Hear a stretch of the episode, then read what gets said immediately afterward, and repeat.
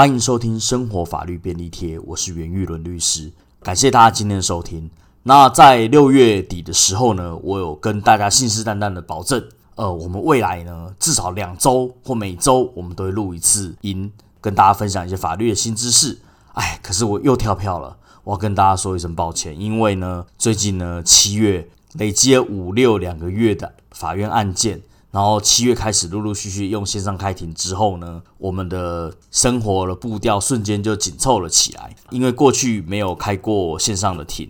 法院跟律师们也都在学习怎么样用线上来开庭。那学习的过程呢，难免没有像以前面对面的审理这样来的有效率啦。那所以我们都花费了更多时间在开庭上面跟开庭的准备上面。今天想来录音呢，是主要呢看到气象报告，气象报告说呢。在七月二十二号、二十三号、二十四号的时候呢，台风会接近台湾，所以大家又在讨论说，哎，这次台风有没有放台风假？这几年哦，因为可能因为气候的变迁，导致说呢，每年经过台湾的台风就变少了。可能在三四年前，每年几乎都要讨论到台风假的问题，每年也都会一定会被咨询到台风假的问题。可是呢，诶，这两年就是也没有台风来经过台湾，所以也没有人问起了啊，刚好。今年就七月下旬就来了这样一个台风，又大家又开始在讨论了。那我们先来讲一下台风假，放台风假它的法律基础到底是什么？那我们行政院规定了一个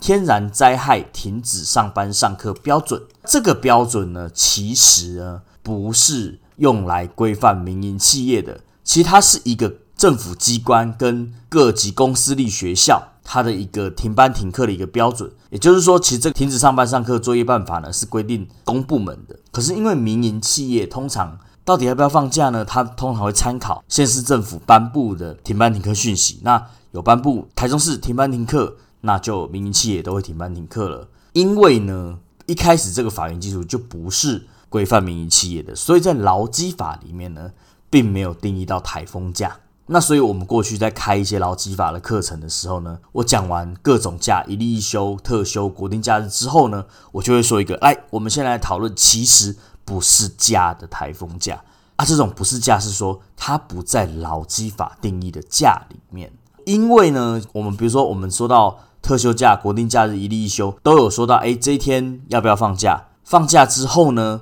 如果来上班有没有加班费？那其实台风假因为没有规定在劳基法里面，它也不是假，所以呢，常都有人会问说，台风假放假的话呢，有没有薪水呢？如果不来的话，算不算旷职呢？路上经过的地方、经过的县市或者居住的县市已经放台风假了，那工作目的地的县市没有，比如说桃园市放了，那我要去台北市上班，中间经过新北市，那新北。台北都放了，那桃园没放，那我要不要？我算不算台风假？或者是说，出发地桃园放了，目的地台北还没放，那该不该放假呢？这个呢，我们就来详细的讨论一下。首先就是台风假，如果因为他放假是没有钱的，所以老板不给薪，其实不违反任何的法律。那有趣的话，有没有加班费呢？也没有，因为它就不是一个劳基法规定的假嘛。那只是劳动部过去在。行政的解释里面，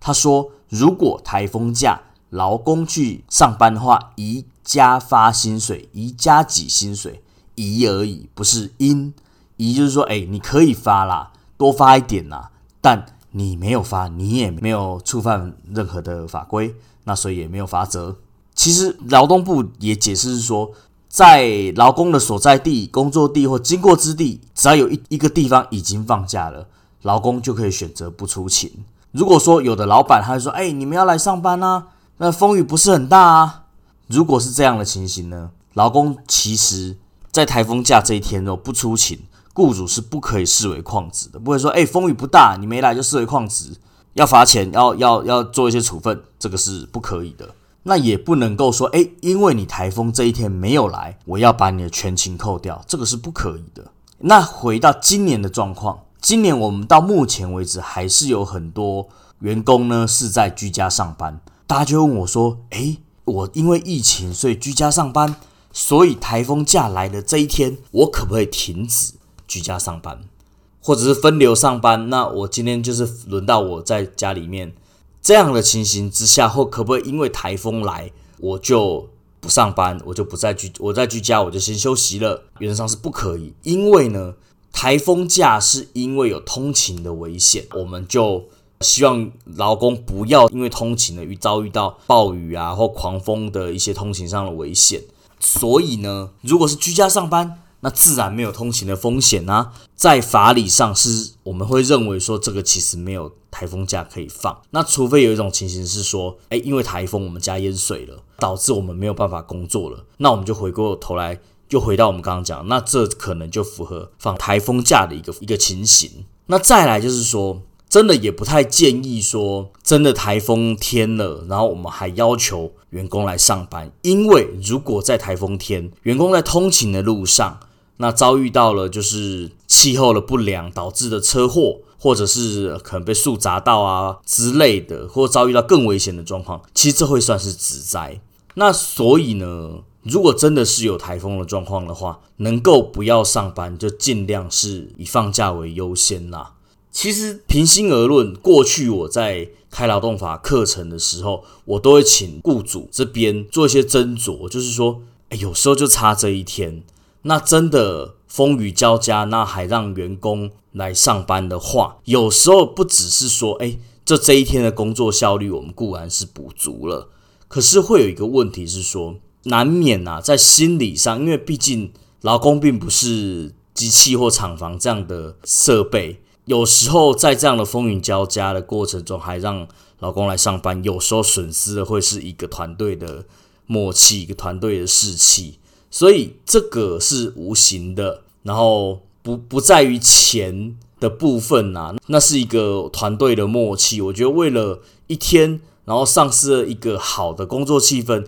好的工作条件，这是不是符合我们企业经营的一个精神呢？我想也是未必啦。甚至是我们从今年这样的一个居家上班的一个角度，我们来思考的是说，如果未来再发生台风假，那雇主这边宣布说，好，因为今天台风假的关系，我们就宣布今天大家全部都居家上班，线上开会。如果是这样临时改变了，就是上班的地点，然后呢，也就是变成说没有台风假可以放，然后变台风当天。可能都还要执行工作的话，临时改变上班地点，这样合理吗？呃，员工是不是都要经过员工的同意呢？有时候员工可能嘴巴上是同意的，但心理上也不太同意。那这样子是不是也会影响到士气呢？再者是说呢，因为有时候台风假的关系，是因为呃员工他的家庭他的孩子可能也都没有办法去上课了，那他可能就要在家临时照顾孩子。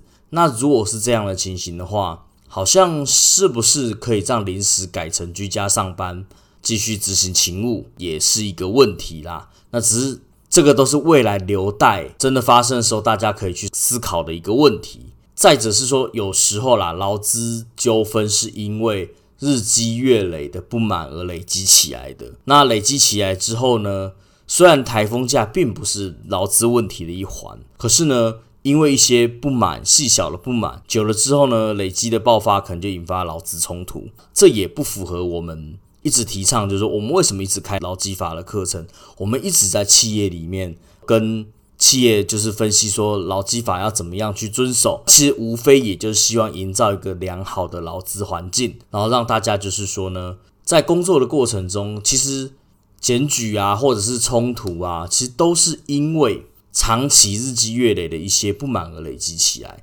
细小的不满总有一天涓涓细流会累积成洪水啦。这也可能也是我们必须企业经营者必须深思的问题。然后今天我们就讲到这边，谢谢大家今天的收听。